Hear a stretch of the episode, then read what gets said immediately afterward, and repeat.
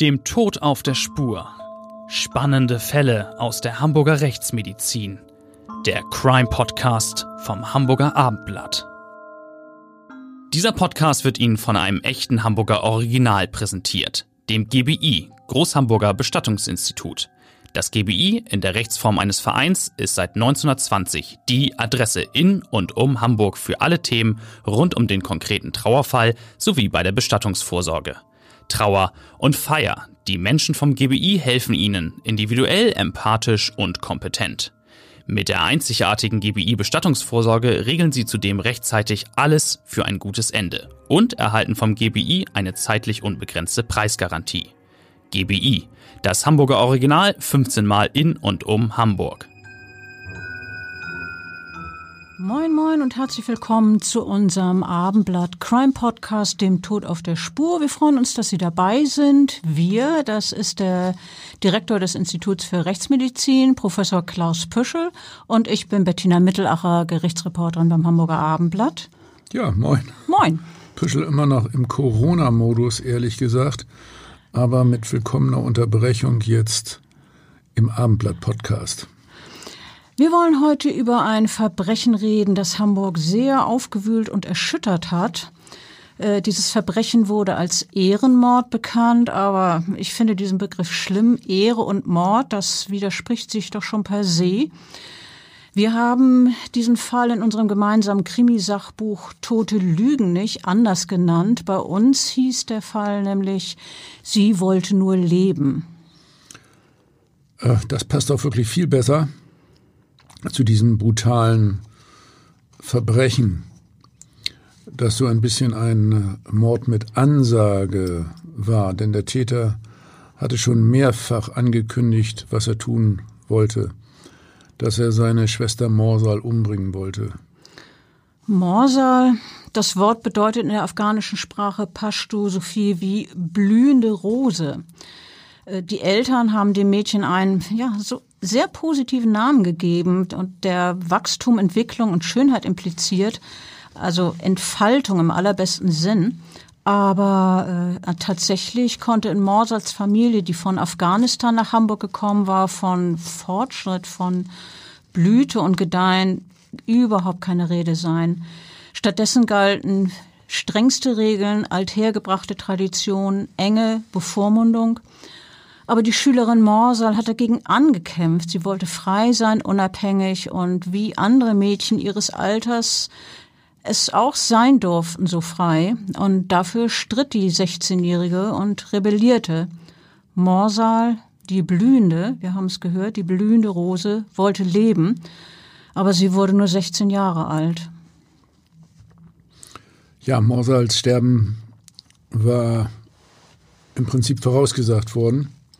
Immer wieder hatte ihr Bruder gedroht, die 16-Jährige zu töten.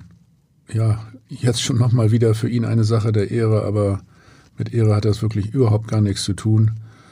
Äh, vor allen Dingen mit Ankündigung. Nur hatte niemand äh, wirklich daran geglaubt, am wenigsten wohl das Opfer selbst. Doch als sie die tödliche Gefahr erkannte, da war es dann doch zu spät. Sie hatte keine Chance gegen ihren übermächtigen, starken, zu allem entschlossenen Gegner, der ihr eigener Bruder war. Das Leben von Morsal endet am späten Abend des 15. Mai 2008 auf einem unbeleuchteten Parkplatz am Berliner Tor in Hamburg. Das war dann zum Schluss ein junger, blasser Körper, der in einer Blutlache lag. Ihr eigener Bruder Ahmad hat sie attackiert und immer wieder auf sie eingestochen. Und zwar deshalb, weil er den westlichen Lebensstil seiner Schwester nicht toleriert hat. Er hat darin tatsächlich eine Schande die für die Familie gesehen. Und als dieses diese junge Frau, diese 16-Jährige nun da lag äh, und die Notärzte kamen, die sind alarmiert worden und 30 Minuten um ihr Leben gekämpft haben, war sie trotzdem nicht mehr zu retten. Was konntet ihr Rechtsmediziner denn aus dem Verletzungsmuster erkennen? Ja, der Rechtsmediziner versucht ja darin zu lesen wie in einem Buch. Und bei Morsal war klar, dass sie sich heftig gewehrt hat. Der Täter hat andererseits geradezu gnadenlos agiert, mit festem Tötungsvorsatz, soweit man das aus dem Verletzungsmuster dann ablesen konnte. Äh, das äh, Verletzungsgeschehen sprach eindeutig für äh, reine Abwehrmaßnahmen auf Seiten des Mädchens gegen den übermäßigen, übermächtigen Aggressor. Aus meiner professionellen Sicht ist anhand der Verletzungen der 16-Jährigen ganz eindeutig zu erkennen, dass der Täter mit absolutem Vernichtungswillen gehandelt hat, also höchst entschlossen zu töten. Er hat auch nicht innegehalten, als seine Schwester schon aus vielen Wunden blutend vor ihm auf dem Boden lag. Sie hat äh, ihrerseits heftig und lange um ihr Leben gekämpft, sozusagen bis zum letzten Atemzug. Als Morsal stirbt an diesem Tag oder am nächsten Tag, als es bekannt wird, ist das Entsetzen in Hamburg und weit über die Stadtgrenzen hinaus auch wirklich riesengroß. Ihr sinnloser Tod wirft ein Schlaglicht auf Unterschiede der Kulturen, auf Zwänge, auf einen Teil der Gesellschaft, der männliche Überlegenheit propagiert und auch lebt. Zwei Welten prallen da aufeinander. Auf der einen Seite die afghanischen archaischen Traditionen mit ultrastrengen Regeln, auf der anderen Seite die Werte und Gebräuche einer ja, aufgeklärten, toleranten und westlichen Gesellschaft. Wenn wir auf die Herkunft der Familie blicken, in der Morsel aufgewachsen ist, äh, dann erfahren wir Folgendes. Das Mädchen ist gerade drei Jahre alt, als sie 1994 aus Afghanistan mit der Mutter und drei Geschwistern nach Hamburg kommt. Ihr Vater, der war früher Kampfflieger und ausgebildet auf der MiG-21 in der damaligen UdSSR, der ist schon vor der Familie nach Deutschland umgesiedelt. Und äh, ganz gemäß der patriarchalischen Gesellschaft, oh Mann, schwieriges Wort, ähm, hat er äh, seinem älteren Sohn Ahmad beim Abschied eingeschärft, du bist bald ein Mann, du musst auf die Familie aufpassen. Der Junge ist gerade erst einmal sieben Jahre alt und soll die Verantwortung für die Familie übernehmen und ihre Geschicke lenken? Eigentlich kann man da ja schon ahnen, dass das schiefgehen muss, dem zarten Alter. Ja, drei Fragezeichen jedenfalls. Das Kind nimmt die Anweisung des Vaters äh, aber sehr ernst und zwar auf seine ganz eigene Weise. Äh, vor allem, als die Familie schon längst in Deutschland lebt. Er ist äh, selber dann in Hamburg wenig erfolgreich. Ein Junge, der sich in der Schule schwer tut und schon im Alter von 13 Jahren mit ersten Straftaten auffällig wird denn äh, er nimmt für sich das Recht des Stärkeren in Anspruch. Um damit Erfolg zu haben, konzentriert sich der eher schmächtige Junge eher weniger auf die Schule. Ja, Bodybuilding statt Building, das scheint so ein bisschen so oder seine Maxime zu sein.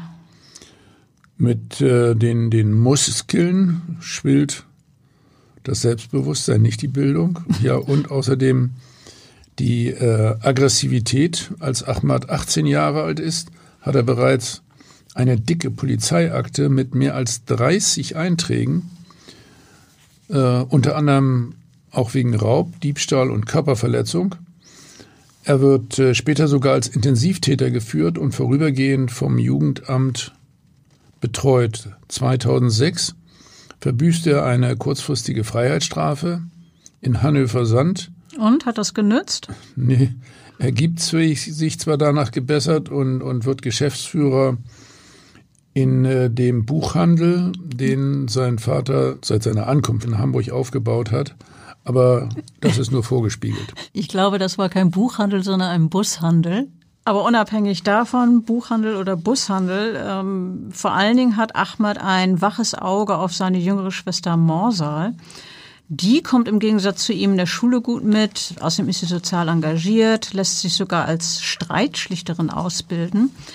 Und ihr ehemaliger Schullehrer, Schulleiter übt äh, lobt ihre ausgleichende Art und sagte über sie, sie konnte sich total in andere Personen hineinversetzen, hat immer versucht, Konflikte zu lösen. Ja, in der Schule hat sie es hingekriegt, aber äh, in der Konfrontation äh, mit der eigenen Familie, da ist sie nicht klargekommen. Das waren wohl zu massive Konflikte. Ähm, sie ist freiheitsliebend, westlich orientiert, hat viele Freunde und eine lockere Art und ja, sie will sich auch genauso figurbetont kleiden und auffallend schminken wie andere Mädchen ihres Alters. Sie will sich mit Jungen treffen und über Nacht wegbleiben. Ja, das sind alles Lebensweisen, die in ihrer Familie nicht toleriert werden, jedenfalls nicht für Mädchen. Die Eltern sorgen sich vor allem um die Jungfräulichkeit ihrer Tochter. Das kenne ich übrigens äh, gut, dieses Problem aus meinen verschiedenen Einsätzen da in Syrien. Da musste ich das auch immer untersuchen, habe ich aber abgelehnt. Ja. Äh, ja, sie versuchen sie mit Schlägen zu bändigen. Auch der ältere Bruder Ahmad haut schon öfter mal zu. Morsal wendet sich deswegen mehrfach an Jugendhilfeeinrichtungen und sie zeigt äh, ihren Bruder sogar wegen Körperverletzung an. Doch als die Staatsanwaltschaft Anklage gegen den jungen Mann erhebt, zieht die Schwester ihre Aussage zurück. Auch ein Mechanismus, den, den ich aus dieser ja, Szenerie gut kenne und deshalb kommt es nicht zum Prozess gegen den Bruder. Das ist einfach inkonsequent. Das ist ein Phänomen, das äh, in diesen Kreisen gar nicht so selten vorkommt, oder? Ja, allerdings. Ich habe schon oft davon gehört. Typisch ist es, dass beispielsweise Frauen ihren Partner wegen Körperverletzung anzeigen und dann später behaupten, dass doch nichts gewesen sei. Man ahnt dann, dass sie unter Druck gesetzt worden sind, die Anzeige zurückzuziehen. Aber ja, wenn sie nicht aussagen wollen, können die Strafverfolgungsbehörden eben nichts machen. Aber äh, zurück zu Morsal, unserem konkreten Fall. Als sie 15 ist, hat sich die Familie eine neue Strategie ausgedacht, äh, um die Jugendliche in ein eng strukturiertes, ja, züchtiges Leben zu zwingen. Ähm, sie reisen nämlich Anfang 2007 nach Afghanistan, angeblich, das erzählen sie zumindest der Tochter, der Morsal, weil sie dort Urlaub machen wollen. Ja, aber tatsächlich wird das Mädchen zum Onkel gebracht, wo die Unkontrollierbare das äh, Chemak erleben soll, das Erwachen als Frau nach islamischen Regeln. Das bedeutet Koranschule, Schleier, Unterwürfigkeit. Ja, nach einem Dreivierteljahr kommt Morsal zurück nach Hamburg. Das hat wohl nicht so Richtung, richtig Wirkung getan. Nee, der Familie wird dann auch klar, dass Koranschule und Schleier nicht wirklich geholfen haben. Morsal will im Gegenteil ihren Freiheitsdrang nach wie vor ausleben. Zu Hause gibt es dann immer häufiger Gewalt, es setzt Schläge, und ähm, erneut wendet sich die inzwischen 16-Jährige an Jugendhilfeeinrichtungen. Sie zieht vorübergehend auch in eine Wohngruppe nach Schleswig-Holstein. Aber das ist dann auch nicht das Richtige für sie. Sie kehrt dann wieder zu ihrer Familie zurück. Aber es ist nicht besser geworden zu Hause. Die Fronten haben sich weiter verschärft. Die Gewalt nimmt weiter zu. Und es gibt offenbar auch Todesdrohungen vom Bruder. Denn einer Polizistin sagt Morsal damals, sie könne sich gut vorstellen, dass ihr Bruder entsprechende Drohungen wahrmacht. Aber sie sagt auch, dass sie nicht möchte, dass eins ihrer Familienmitglieder bestraft will, wird. Sie will einfach nur, dass das aufhört mit diesen Schlägen, mit diesem, diesem Zwang, mit diesem Druck. Noch äh, sind es Attacken, bei denen Morsal zwar verletzt wird, aber die nicht lebensbedrohlich sind. Aber ja, man kann bei den Übergriffen doch eine alarmierende Eskalation beobachten. Ihr habt das ja auch dann äh, hautnah erlebt. Ja, am 13. Mai 2008 kam Morsal über den äh, Kinder- und Jugendnotdienst zu uns ins Institut für Rechtsmedizin es hieß, äh, sie sei Opfer gewalttätiger Auseinandersetzungen mit Familienmitgliedern deswegen wurde sie auch in unserer Gewaltopferambulanz untersucht. Sie berichtete von einem körperlichen Übergriff, der offenbar zwei Tage zuvor stattgefunden hat. Über die Vorgeschichte erzählt sie uns, sie sei häufig in ihrer Familie Opfer von Streit geworden. Zeitweise äh, habe sie deswegen auch im Internat und im Kinderjugendnotdienst gewohnt. Auch habe sie lange in Kabul leben müssen, das haben wir da oben beschrieben. Und äh, sie sei dort quasi gefangen, ja, weggesperrt gewesen. Der Anlass, dass sie da am diesem 13. Mai zu euch ins Institut für Rechtsmedizin gekommen ist, ist ja, dass sie offenbar äh, verletzt war und, und das nun äh, vorzeigen wollte. Wie schwer waren denn die Verletzungen? Was habt ihr bei eurer Untersuchung festgestellt? Ja, wir haben gleich mehrere verschiedene Unterblutungen an äh, Morsals Stirn diagnostiziert. Die waren überschminkt. Mhm. Ja, das war zwei Tage später, dass sie gekommen ist, ne? Ja, ja vor allen Dingen wahrscheinlich überschminkt äh, damit man die eben nicht sehen kann. Ne? Oder mhm. dass auch niemand auf die Idee kommt, dass da Gewalt stattgefunden hat. Äh, an einem Schneidezahn, immerhin, da war eine Kante abgebrochen. Am Unterarm hatte sie strichförmige Narben. Das waren äh, allerdings die Zeichen früherer Ritzverletzungen, also Selbstverletzungen letztlich, wie man sie von Borderline-Patientinnen im Rahmen von selbstverletzendem Verhalten kennt. Sowas seht ihr wahrscheinlich öfter. Ja, Selbstverletzungen sind bei uns äh, Routine. Fast täglich sehen wir einzelne Fälle damit. Differentialdiagnostisch äh, ist das immer zu bedenken. Ja, weiterhin wies Morsals Körper weitere Hautabschürfungen äh, auf äh, im Bereich verschiedener Körperregionen die wir dann äh, ebenfalls auf äußere Gewalteinwirkung zurückgeführt haben. Sie hatte auf ihrem Arm die Buchstaben MOH in die Haut geritzt. MOH, was sollte das bedeuten? Was hat sie dazu gesagt? Sie erzählte, sie habe das selber getan, äh, nachdem sie von ihren Eltern so misshandelt worden sei. Das seien jetzt die Buchstaben ihres, ihres Namens, ja, Morsal. Außerdem stellten wir diverse Narben fest, wie nach Verbrennungen. Sie erzählte, die seien ihr schon vorher mal von der Mutter zugefügt worden. Was hat sie denn euch berichtet, wie diese äh, Verletzungen, die sie da vorgezeigt hat, wie die entstanden sind?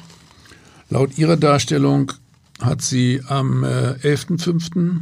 auf dem Sofa gelegen, als ihr Vater mit den Fäusten auf sie einschlägt, vor allem am Oberkörper und im Gesicht. Dabei sei sie dann vom, vom Sofa gerutscht und jetzt hat der Vater dann angeblich auf sie eingetreten, also erst geschlagen, dann getreten. Die Mutter geht äh, dann zunächst dazwischen, gehört sich ja auch so, aber äh, später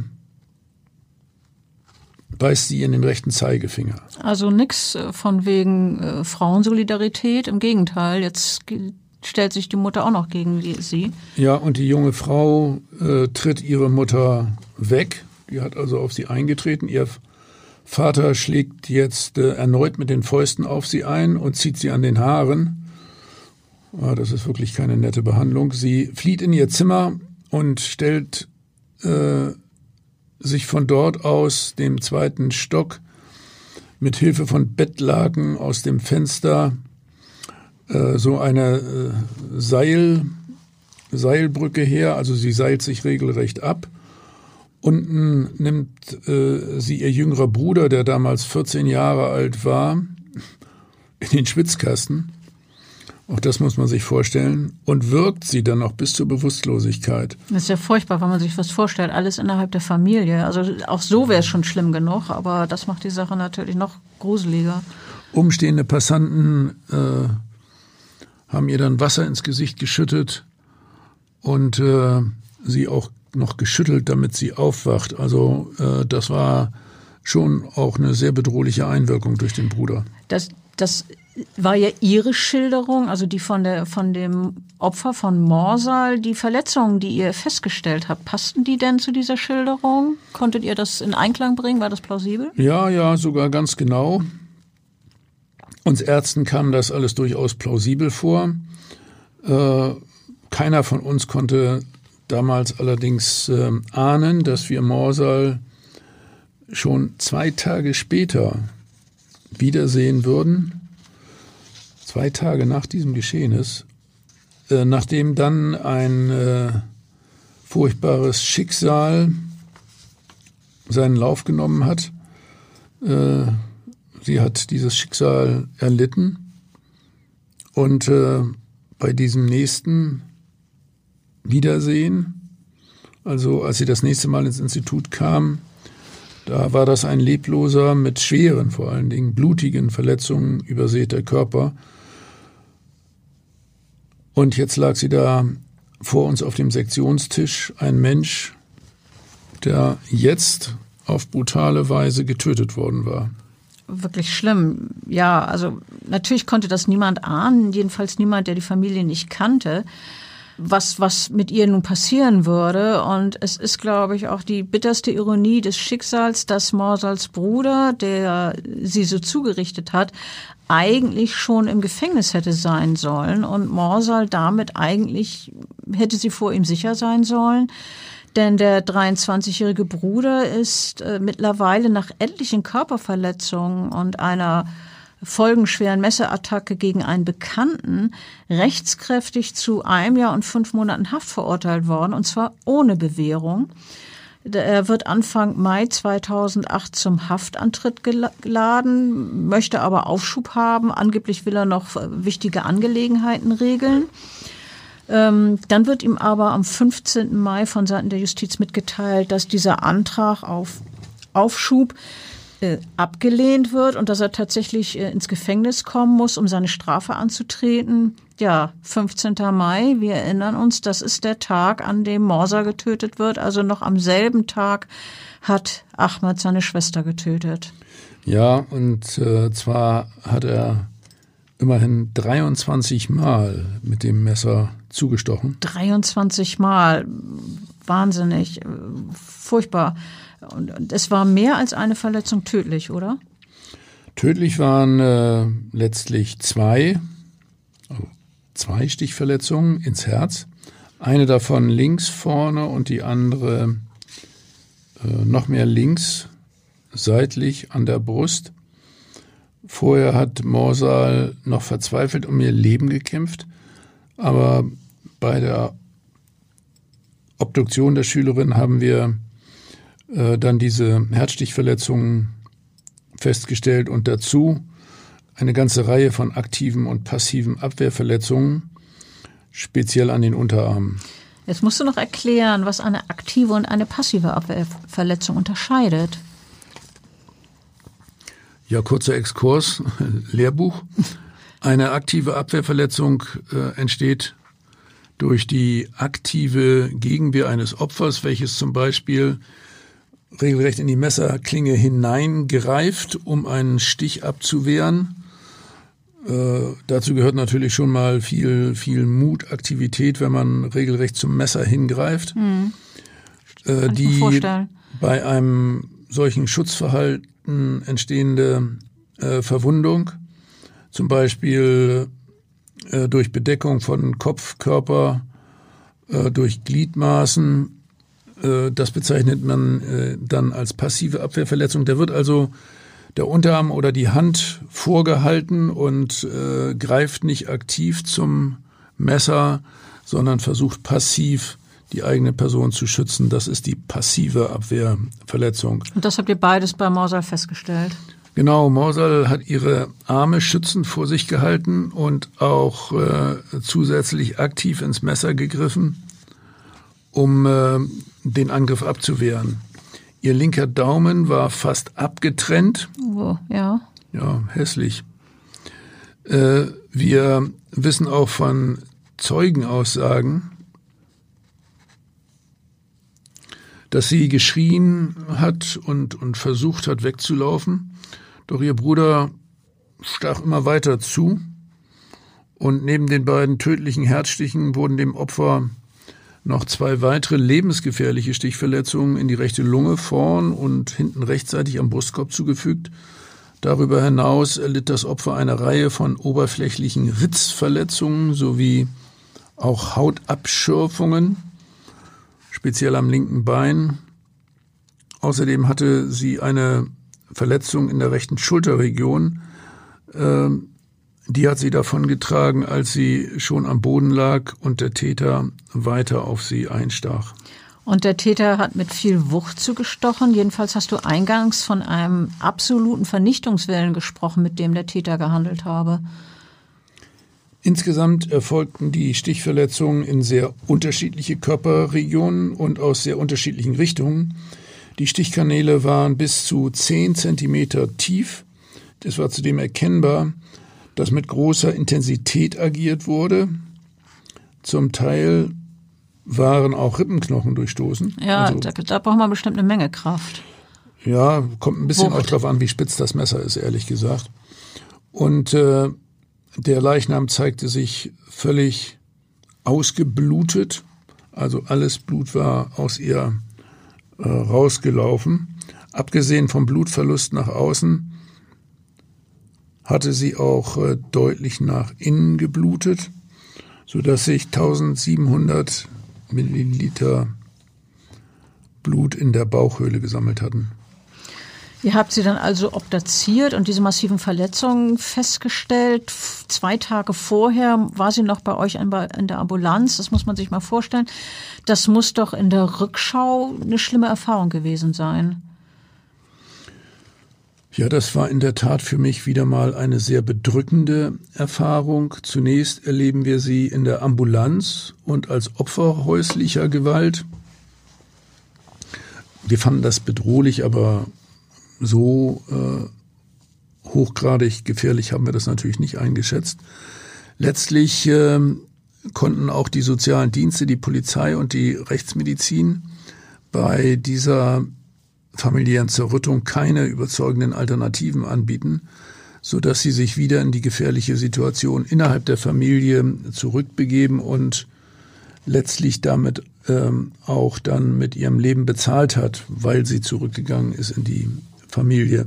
Man fragt sich, ob man ähm, die Gerede in solchen Familien mit äh, wenig abschließenden ja wenig verständlichen, äh, ja, uns nicht geläufigen religiösen, sozialen Hintergründen äh, ja, hätte durchdringen müssen.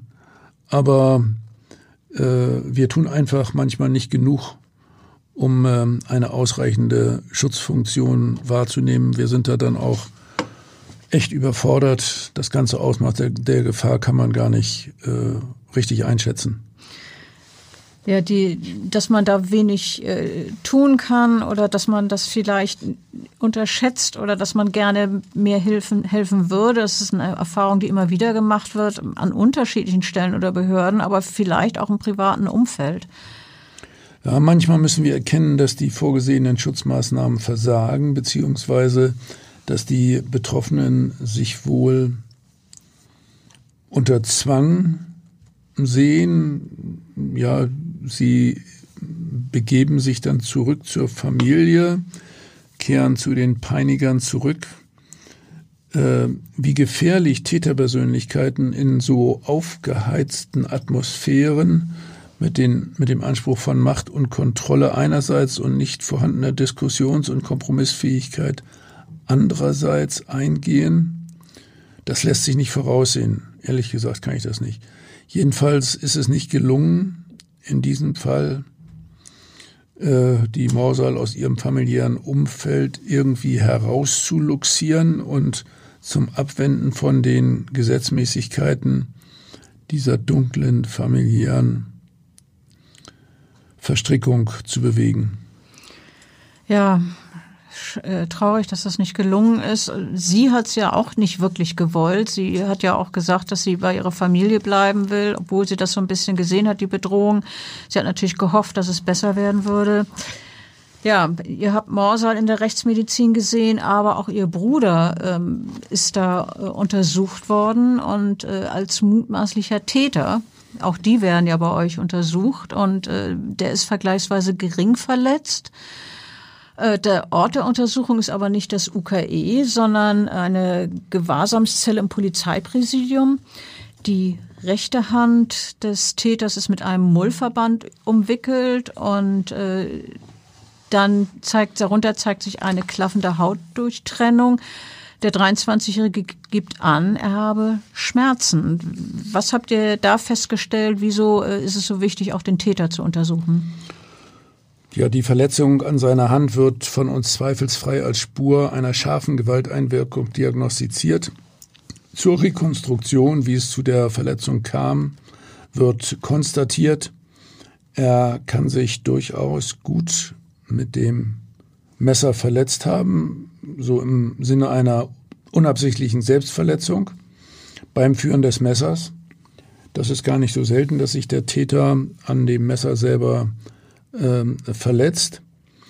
Und äh, ja, wir äh, nennen das in der Rechtsmedizin dann eben unabsichtliche Selbstverletzung.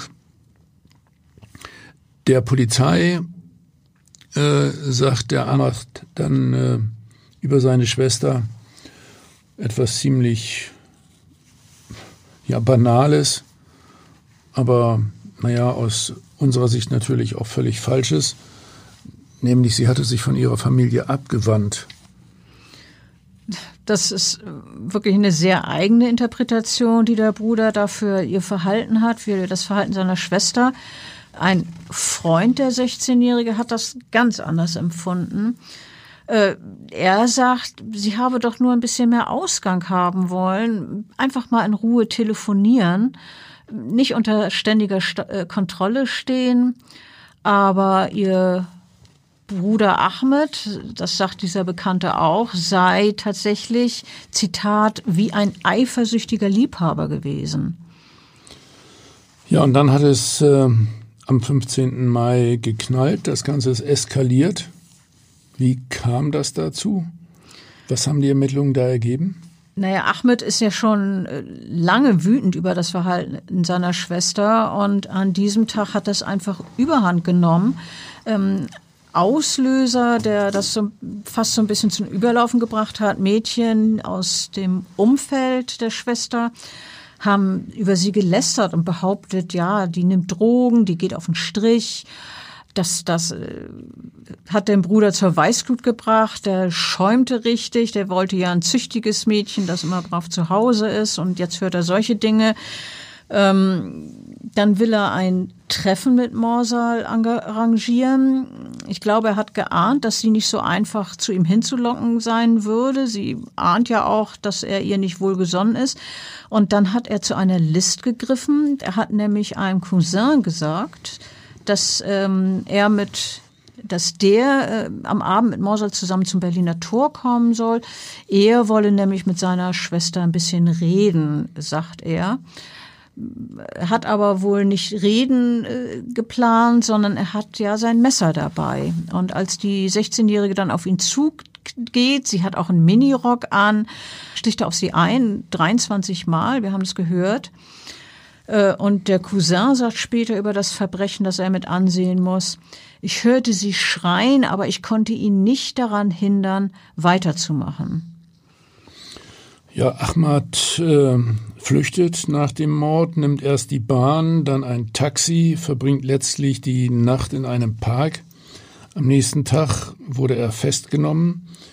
Die äh, Eltern distanzieren sich äh, von ihm und äh, sie sagen, sie seien zwar nicht mit Morsals Lebensstil einverstanden gewesen, aber die Tat hätte niemand geplant, die Familie sei dagegen, sagen sie. Der Vater bezeichnet den Sohn jetzt als Verbrecher. Die Mutter sagt, ich hasse ihn, aber ich bin ganz sicher, das stimmte gar nicht. Jetzt versuchten sie ihn irgendwie eher damit rauszuhauen. Ja, ein halbes Jahr später ähm, hört man dann auch ganz andere Töne von der Familie im Prozess. Darauf kommen wir später noch zu sprechen. Ähm, Der Prozess hat dann ein halbes Jahr nach der Tat äh, gegen Ahmad äh, begonnen und er war wegen Mordes angeklagt. Äh, die äh, Staatsanwaltschaft sagt, er habe heimtückisch und aus niedrigen Beweggründen seine Schwester getötet.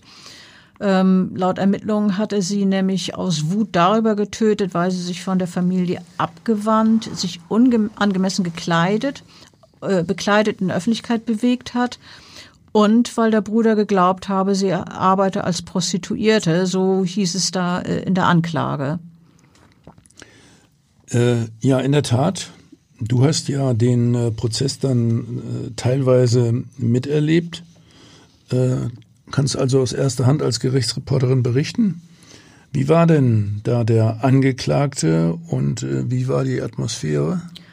Also der Angeklagte hat nichts zu den Vorwürfen gesagt, äh, dem Vorwurf des Mordes. Er hat sie aber auch nicht bestritten. Ich fand, er wirkte sehr starr, sehr kontrolliert. Äh, ja, ich, ich weiß nicht, also jedenfalls nicht äh, berührt in irgendeiner Form. Seine Mutter dagegen war sehr emotional, die schluchzte.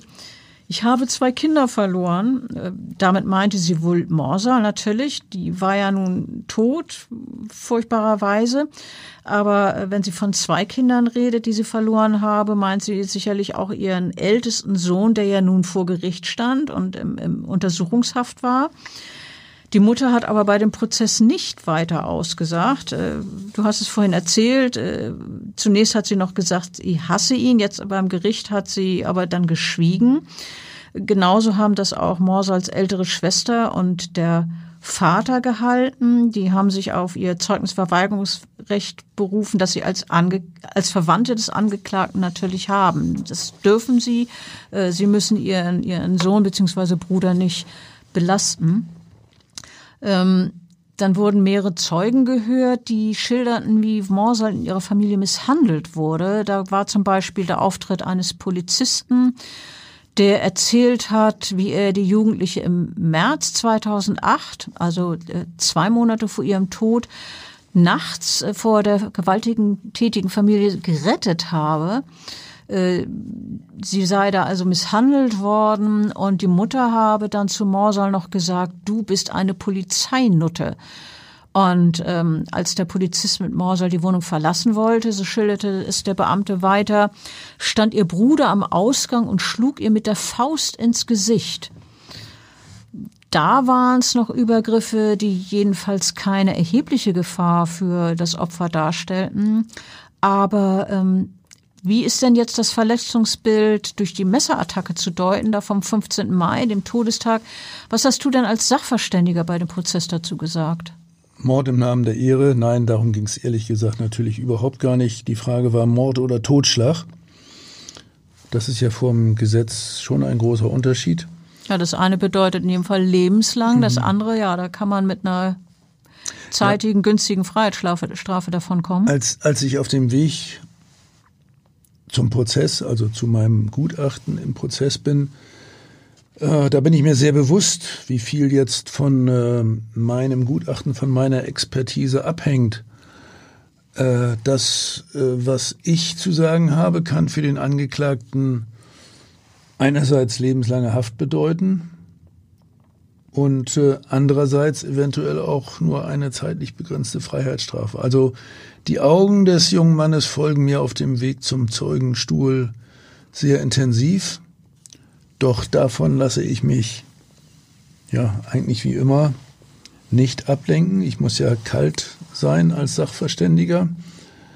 Wenn ich mein Gutachten erstatte, bin ich vollkommen fokussiert. Ich konzentriere mich auf die Befunde, nur darum geht's, was wir also erhoben haben und die waren im Prinzip auch völlig eindeutig. Morsol hat bei den Verletzungen überhaupt keine Überlebenschancen. Äh, die Stichverletzungen waren absolut tödlich. Der Bruder hatte mit regelrechten Vernichtungswillen zugestoßen, auch noch als sie sich gewehrt hat, auch noch als sie am Boden lag. Ja, das ist natürlich dann für, äh, für das Ergebnis eine sehr, sehr entscheidende Aussage gewesen, die du da gemacht hast. Ähm, die psychiatrische Gutachterin, die den Angeklagten exploriert hatte, die hat allerdings äh, was gesagt, was äh, hätte für ihn positiv sein können. Äh, die hat nämlich im Prozess davon gesprochen, dass die Tötung Morsals durch ihren Bruder eine Affekttat gewesen sei. Er sei ein explosiver Charakter, hat sie gesagt. Und ähm, als die Schwester ihn mit der Bemerkung abgefertigt habe, ihr Lebenswandel gehe ihn nichts an, da habe er zugestochen und zwar ungeplant. Äh, das war die Einschätzung der psychiatrischen Sachverständigen. Es entwickelte sich ein Affekt, meinte sie, äh, und es habe sich um keine gezielte Tötung gehandelt. Ja, das würde dann ja einer Verurteilung wegen Mordes widersprechen und ja, eher in Richtung Totschlag. ja, wenn man dem Gutachten folgen würde. Aber ähm, das ist dann anders gekommen. Der Staatsanwalt hat später in seinem Plädoyer gesagt, das war ein Mord mit Ansage, heimtückisch und aus niedrigen Beweggründen. Der Staatsanwalt ging ganz klar davon aus, äh, dass, äh, dass die Tat zielgerichtet gewesen sei.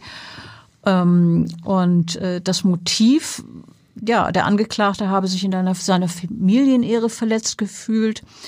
Der Staatsanwalt hat dann gesagt, in seiner Macho-Welt, also in der des Angeklagten, gab es nur eine Antwort. Die Schwester musste verschwinden, damit die Ehre wiederhergestellt wird. Dann hat der Staatsanwalt gleich hinzugefügt, den Begriff Ehrenmord möge er nicht. Mord ist ein ehrloses Delikt. Dem kann ich nur zustimmen. Es habe nichts mit Ehre zu tun, wenn ein Mann einer Frau mit einem Dolch seinen Lebensstil aufzwingen wolle. Dann sagte der Staatsanwalt noch, das ist finsterstes Mittelalter. Ähm, der Angeklagte hat aber in seinem letzten Wort noch angegeben, er bereue seine Tat. Da war er dann, hat er dann erstmals auch was dazu gesagt. Ähm, vorher hatte er ja geschwiegen. Er hat dann gesagt, es tut mir aus tiefstem Herzen leid, was passiert ist. Hat dabei geschluchzt.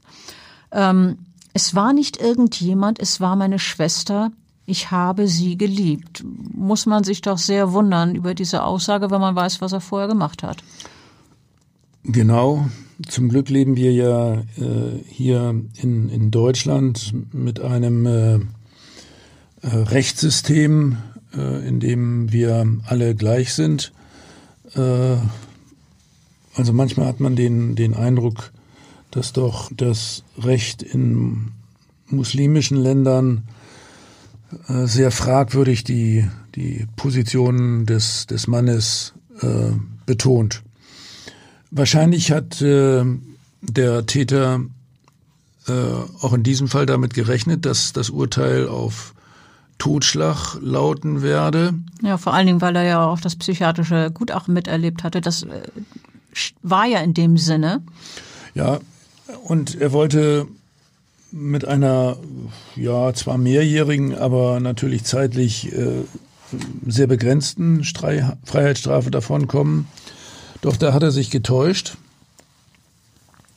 Äh, ich kenne den äh, Richter persönlich gut. Der hat also hier wirklich sehr souverän und, und sehr, sehr genau herausgearbeitet, äh, wie das Verhalten war vor der Tat, nach der Tat, bei der Tat. Also ähm, das war eine extrem äh, exakte Analyse und das galt dann auch äh, für das, das Gutachten, das psychiatrische. Auch das wurde vom äh, Gericht hier äh, sehr genau äh, auseinandergenommen, beurteilt. Schließlich verhängt das Gericht äh, lebenslange Haft wegen, wegen Mordes. Weißt du noch, Du warst ja damals dabei. Äh, wie hat der Angeklagte reagiert? Wie hast du das erlebt? Na, der, der ist kreidebleich geworden, ist, ist regelrecht zurückgetaumelt. Ähm, dann hat er wirklich minutenlang wie versteinert dagesessen. Damit hat er mit Sicherheit überhaupt nicht gerechnet mit dieser Entscheidung. Ähm, der Vorsitzende Richter, du hast ja schon gesagt, hat sehr, sehr klare Worte ge getroffen und der hat von einem Blutbad gesprochen, das der Angeklagte vorsätzlich plante und letztlich vollendete, äh, weil nämlich alle anderen Möglichkeiten zur Disziplinierung Morsals gescheitert sind.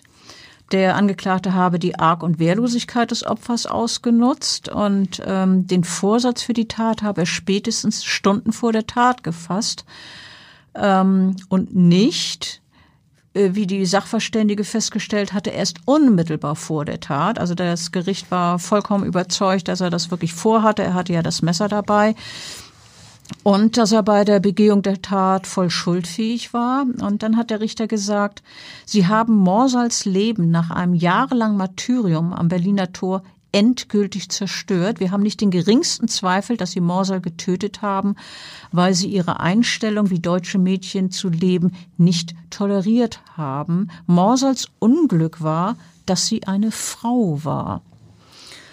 Und ähm, der 23-jährige Täter, sagt der Vorsitzende weiter, sei der Auffassung gewesen, Morsal beschmutze durch ihr Verhalten ihre sogenannte Ehre und vor allen Dingen die, Familie, äh, die Ehre der Familie. Er habe deshalb auch aus niedrigen Beweggründen gehandelt. Und die Tat, das sagte er sehr deutlich, sei verachtungswürdig. Ähm, der Richter hat auch äh, verdeutlicht, du hast es vorhin schon angedeutet, Maßstab äh, für so eine Tat sind die Wertevorstellungen in Deutschland und nicht die einer afghanischen Volksgruppe. Ähm, der Richter sagte auch noch zum Angeklagten oder über den Angeklagten, er tötete aus reiner Intoleranz. Ja, zusätzlich hat der Vorsitzende Richter aber auch die Familie und speziell äh, Morsals Eltern scharf kritisiert. Über deren Schuld habe das Landgericht zwar nicht zu befinden, sagt er, denn weder Mutter noch Vater seien angeklagt worden. Bis dahin aber, zumindest nicht. Ne? Ja, ja, aber äh, wenigstens äh, haben die mindestens eine, eine hohe, wirklich hohe moralische Schuld, die trifft sie auf jeden Fall, auch wenn sie nicht angeklagt sind. Die äh, Eltern hätten ihren ältesten Sohn möglicherweise sozusagen zum Vollstrecker ihrer Erziehungsmethoden gemacht. Schreckliche Vorstellung, der Sohn führt es aus, was äh, die die Eltern unter Erziehung verstehen. Sehr ja, merkwürdig. So muss man das verstehen, wenn man, wenn wir uns dran erinnern, was der Vater seinem Sohn gesagt hat, als er noch ganz klein war. Ja, etliche Jahre später ist er, ist er dann eben zu diesem Vollstrecker äh, geworden. Ähm, ja, der, der äh, Angeklagte, der war ja völlig erstarrt, ähm, aber äh, jetzt, nachdem die Urteilsverkündung schon eine Weile in Gange ist, ähm, ist er aus dieser Erstarrung dann wieder erwacht. Äh, der Richter, als der Richter gesagt hat, er habe getötet, also der Angeklagte habe getötet, um die sogenannte Ehre wiederherzustellen, da hat der Aufgebracht dazwischen gerufen, sag mir, welche Ehre, ich kenne keine Ehre. Und äh, als der Vorsitzende betont, dass eine solche Straftat auch in Kabul strafbar wäre, gibt sich der Verurteilte wirklich kämpferisch und sagt ganz frech, nee, da wäre ich schon längst draußen. Ähm, dann hat er noch in Richtung Staatsanwaltschaft, äh, Staatsanwalt fiese Beleidigungen gerufen und hat äh, Stapel Papier nach ihm geworfen. Und äh, die Familie des Angeklagten ist auch vollkommen aufgelöst. Die, der Bruder äh, tobt, die Schwester äh, hat einen Weinkrampf erlitten und die Mutter ist ebenfalls in Tränen ausgebrochen. Die hat geschrien und gepöbelt und, und hat wirklich gedroht, aus dem Fenster zu springen. Stand da im Gerichtssaal und, und äh, ja, das war auch wirklich eine, eine bizarre, bedrohliche Situation. Ähm, und hinterher vor dem Strafjustizgebäude hat ein, hat der Vater des Verurteilten sich eine brennende Kerze geschnappt, ähm, wo, auf der das Bild seiner toten Tochter aufgedruckt war. Und diese Kerze hat er mit voller Wucht auf die Straße geschleudert. Ähm, das passt nun überhaupt nicht dazu, äh, dass sie, was die Eltern Monate zuvor gesagt hatten, dass sie um ihre Tochter trauen und dass ihr Sohn ein Verbrecher sei. Davon ist jetzt, wenn wir hören, wie die Eltern reagiert haben, Trauer über den Sohn und, und Wut auf die Tochter, davon ist jetzt überhaupt nichts mehr zu erkennen. Jetzt äh, trauern sie wohl nur noch um ihren Sohn und dass er lange ins Gefängnis muss. Das ist nun in der Tat der, der Fall. Äh, lebenslänglich. Das Urteil gegen den Mörder von Morsal hat äh, für unser Land, für uns hier in Deutschland, in Europa eine wirklich ganz entscheidende äh, Bedeutung. Ich will das nochmal hervorheben. Äh, ich fand, dass das in diesem Prozess und in dem Urteil äh, auch wirklich glasklar herausgearbeitet wurde, dass das Ganze mit Ehre nun wirklich überhaupt nichts zu tun hat, sondern deutlich würde eine extrem niedrige Gesinnung und, und auch Heimtücke des äh, Täters und äh, man muss den ganz einfach als einerseits völlig überzogen, andererseits aber auch als, als feige äh, bezeichnen. Was steckt schon dahinter, wenn man die kleine Schwester tötet?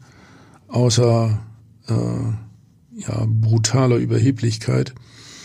Und ähm, die dahinterstehende Familienstruktur äh, und die, die, diese äh, Situation bei den Muslimen war insgesamt irgendwie auf einem Prüfstand. Äh, die individuelle Schuldzuerkennung äh, für den Täter war äh, zum Glück äh, völlig klar und das Gericht war einfach überzeugend.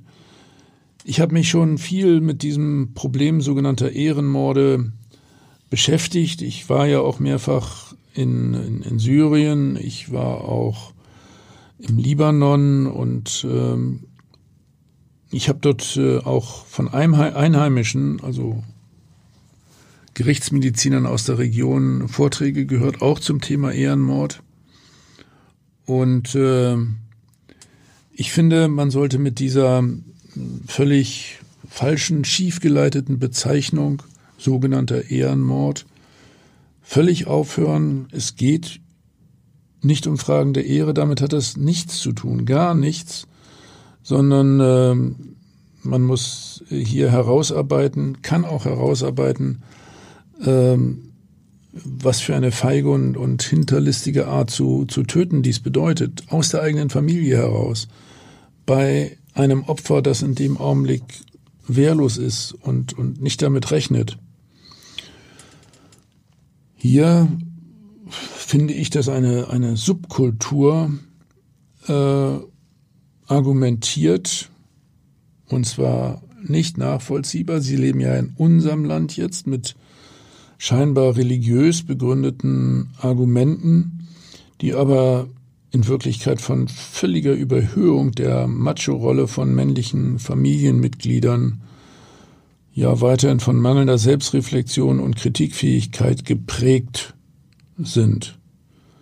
Ja, Männer werten sich hier irgendwie zu Richtern auf und äh, zu Richtern, die unter Umständen auch ein Todesurteil vollstrecken können. Ja, schlimm. Na, na, na klar, und das in der eigenen Familie noch bei der eigenen Schwester äh, ihre, ihre Welt, die, die, die Welt dieser, dieser Täter ist nicht durch, durch Ehre geprägt, sondern durch Ignoranz der Gleichberechtigung von Frauen.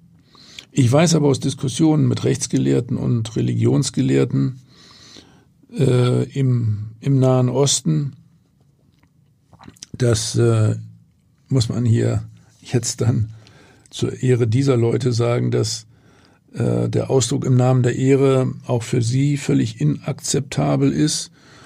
Also auch die äh, Justiz äh, hier in diesen muslimischen Ländern äh, versucht hier Gerechtigkeit zu finden, indem das dann auch zumindest in Einzelfällen äh, klar als Mord äh, benannt wird. Ähm, ja, es bleibt aber schon der fahle Nachgeschmack, das Gefühl von zwei sehr unterschiedlichen Welten.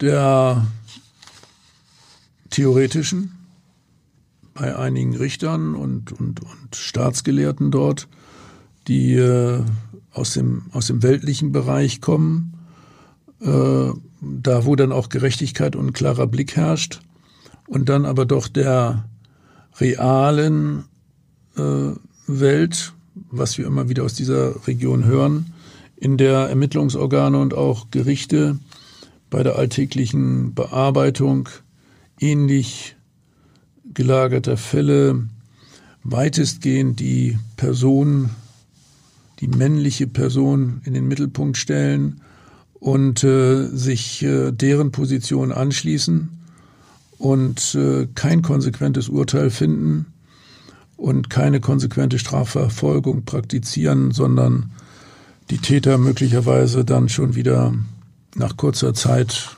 äh, in die Freiheit entlassen. Und äh, deswegen auch der, der Spruch vom Bruder von Morsal, dass er möglicherweise in einem muslimischen Land schon nach kurzer Zeit wieder in Freiheit gewesen wäre. Damit also, hätte er vielleicht gar nicht so Unrecht. Ja, ich will das nochmal betonen. Also äh, das Ganze hat äh, äh, nichts mit Ehre zu tun, sondern äh, ganz unehrenhaft und vom deutschen Gericht auch äh, klar herausgestellt. Äh, dieser Ehrbegriff hat bei uns nichts zu suchen, sondern das war ein kaltblütiger Mord. Ich glaube, das ist ein gutes Schlusswort, das uns auch äh, nachdenklich macht äh, über diesen, diesen wirklich furchtbaren Fall. Ich danke dir, dass du da gewesen bist. Ich danke dir für das Gespräch ja, und freue mich aufs nächste Mal zu unserem nächsten Podcast. Tschüss. Weitere Podcasts vom Hamburger Abendblatt finden Sie auf abendblatt.de slash podcast.